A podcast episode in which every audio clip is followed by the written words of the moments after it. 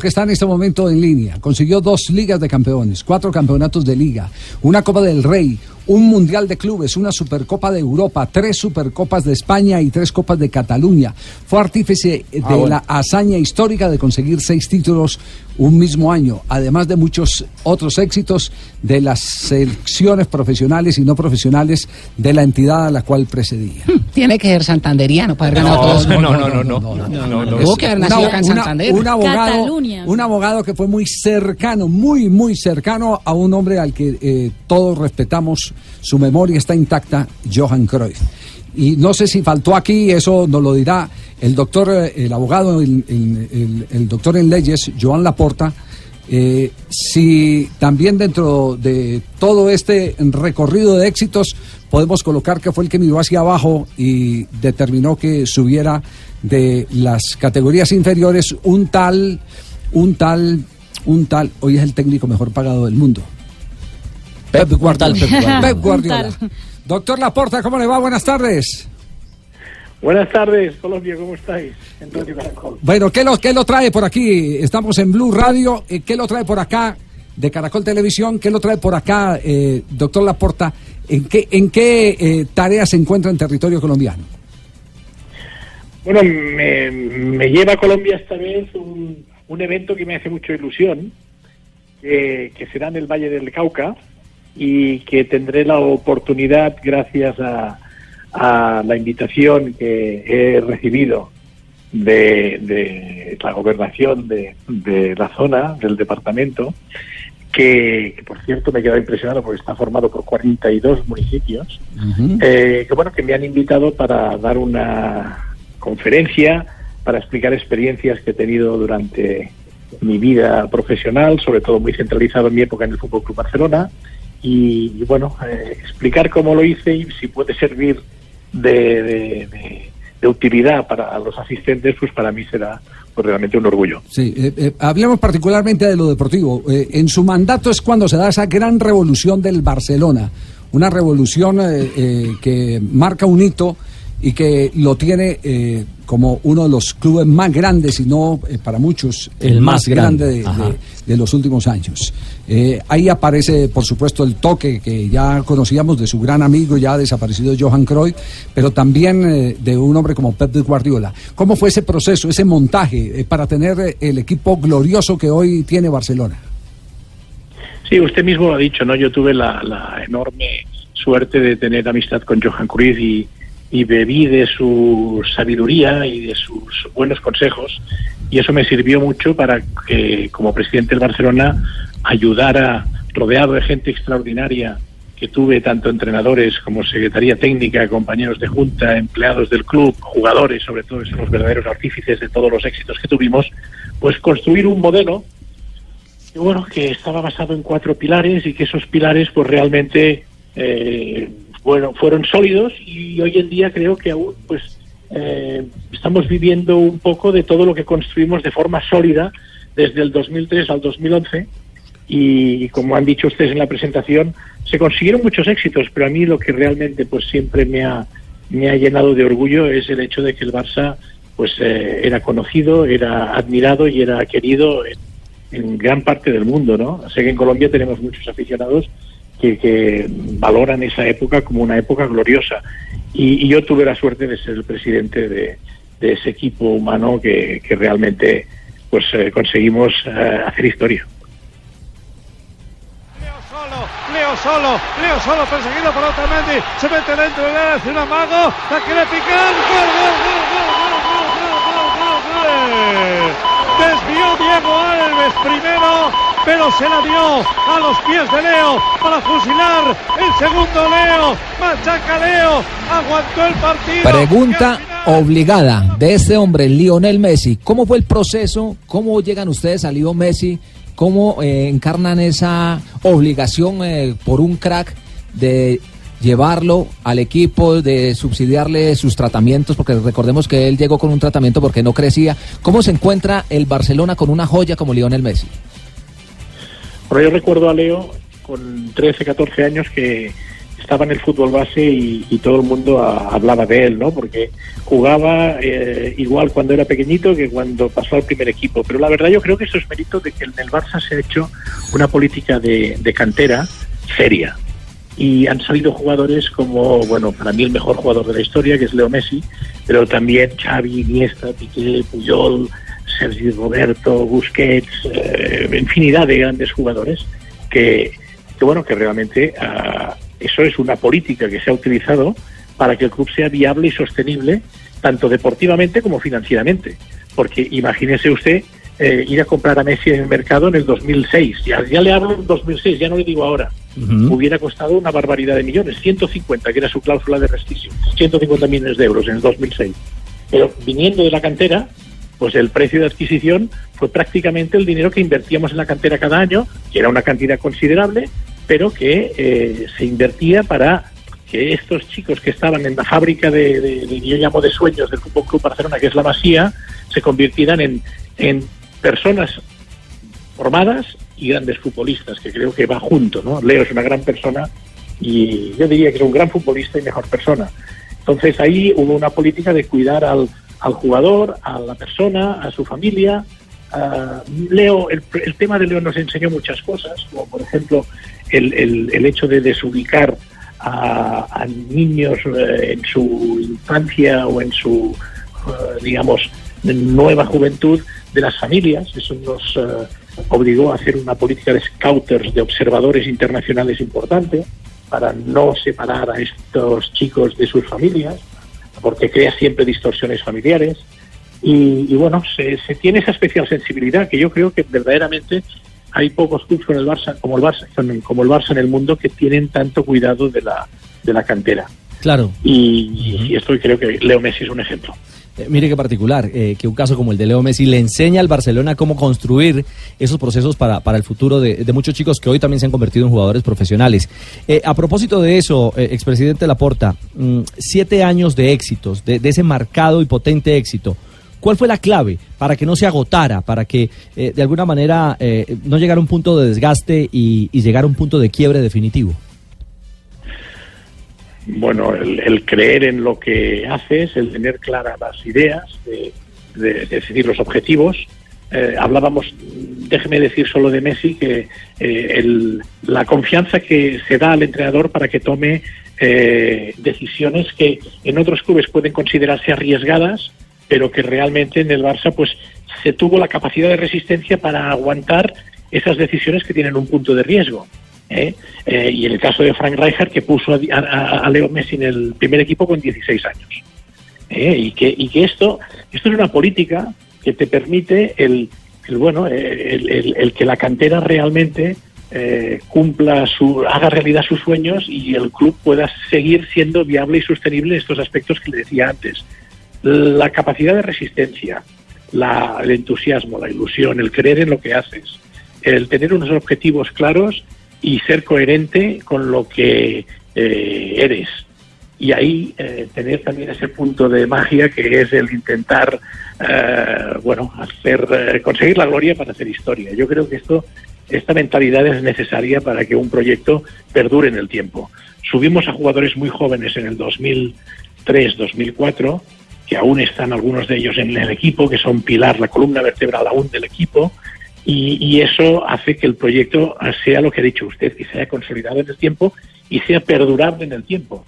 El Barça lleva ya muchos años eh, jugando bien, que para mí es lo más importante. Como decía Johan Cruyff, eh, que es lo más importante, es, es eh, no ser el primero, es ser el mejor porque si eres el mejor acabas en algún momento siendo el primero, ¿no? Y, en este sentido eh, yo creo que, bueno que ha quedado demostrado porque ha sido un modelo de club que construimos que, sigue teniendo éxitos. Por favor, Rakitic, Leo. Vaya pase, balón interior de Iván Rakitic y marca Leo.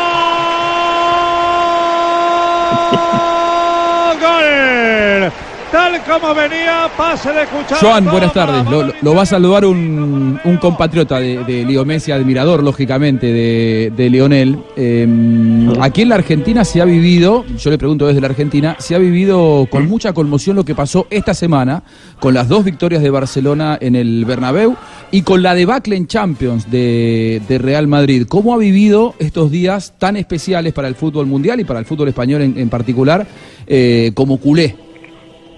Hombre, como culé lo he vivido con, orgullo por este club, eh, que es el club de nuestros corazones, que es el Fútbol Club Barcelona, con respeto, evidentemente, por el rival, porque siempre pues eh, hay que tener en el terreno deportivo siempre hay que tener un respeto y como aficionado lo he visto, bueno, algo mágico que además lo he podido disfrutar casi en directo porque he tenido hijos y algún hijo mío que ha ido al Bernabéu a ver el partido y, me contó que, fue algo sensacional, ¿no?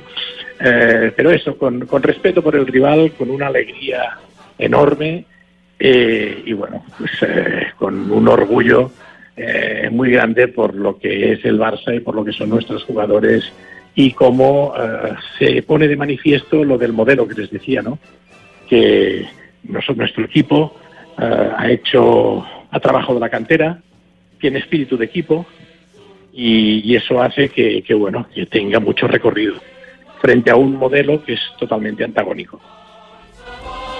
Johan, hemos tenido colombianos recientemente en el Barcelona y la ilusión nuestra es que triunfen, pero no han podido. El caso de Jerry Mina y ahora Jason Murillo. Usted con la experiencia que tiene, ¿por qué cree que, que no le ha ido bien a los nuestros allá con el equipo catalán? Bueno, eh, yo creo que son grandes jugadores que tienen una gran calidad. Jerry Mina lo demostró en el Mundial.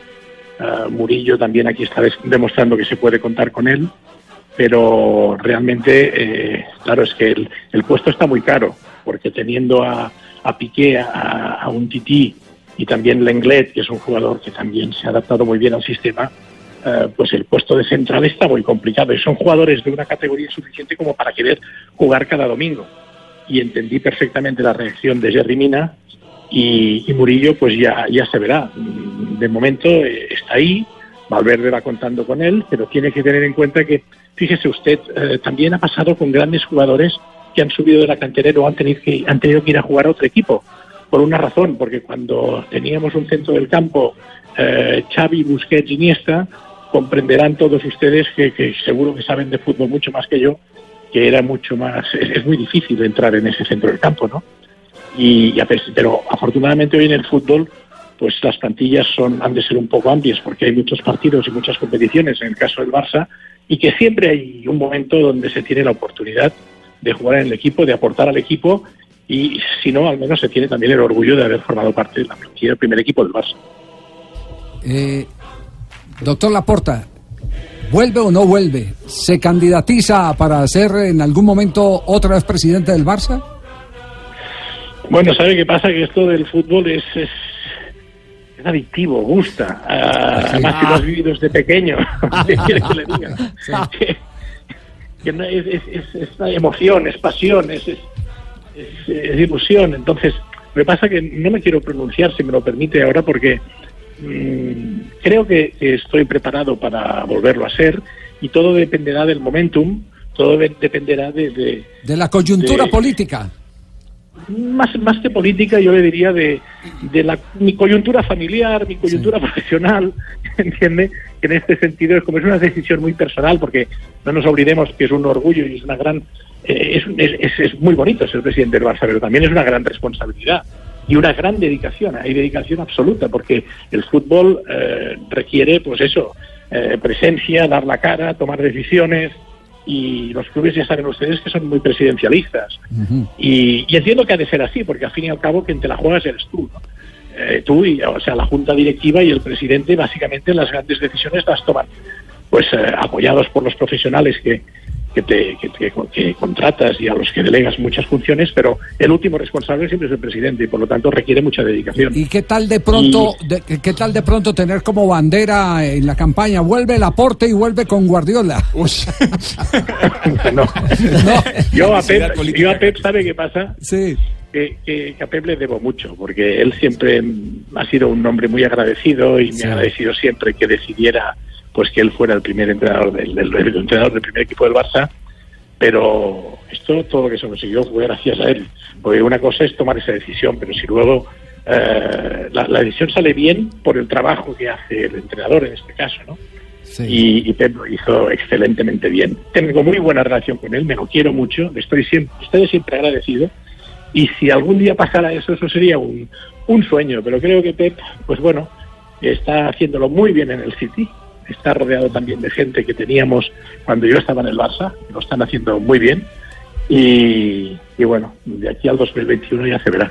Jueves 13 de marzo en la ciudad de Cali, eh, la gobernación del el Valle del Cauca estará eh, ofreciendo la conferencia del el hombre que transformó a la institución el hombre de, los 170 eh, millones de presupuesto que los elevó a 455,5 millones para hacer en todas las categorías y en todas las disciplinas el gran Barcelona que la gente ha disfrutado en los últimos años. Vea, ayer cuando llega don Joan aquí a Cali. Eh, debe estar llegando dos días antes de la conferencia, me imagino, ah, ¿no? ¿Por qué? Pues, ¿Le tiene alguna invitación? Lo recojo ahí en Palmira, ¿oís? Sí. Yo voy por él y lo recojo. Pero preséntele al menos. lo está escuchando, lo está escuchando. ¿Cómo le va, doctor? Mucho gusto yo Ese es el acento de los de los bayunos. De los bayunos, para cuando venga aquí te atendemos hoy. Bonito, bonito acento. no, y cuando venga yo voy... Acabaré hablando como ustedes, ¿no? Mira, yo voy te recojo ahí en Palmira, te traigo a Uga, ve. Te presento el Señor de los Milagros, que es un, lo más de lindo, un negrito, lo más de lindo ahí crucificado que tenemos aquí en el, aquí en Buga. Aquí te llevas una, una totuma con majar blanco, ¿oís? Y después te llevo a Cali, te llevo a la Alameda a que comas eh, eh, eh, cazuela de marisco ahí en la Alameda, ¿oí? Sí. Y después por la noche ahí sí ya yo te pongo a escoger flores frescas o VIP. No, no, no. Doctor Laporta. Ahí, ahí, me ahí, me, ahí me he perdido. Y se perdería. y se perdería, doctor Laporta. Lo de la comida y el marisco también lo he entendido, pero lo último. no, sé con qué quedarme. No, mejor que con, con lo otro. Sí. De pronto lo de los mariscos. Yo lo, único que puedo decir, yo tuve la oportunidad hace algunos años cuando vino a la ciudad de Bogotá, Joan Laporta, de escuchar mm. su conferencia.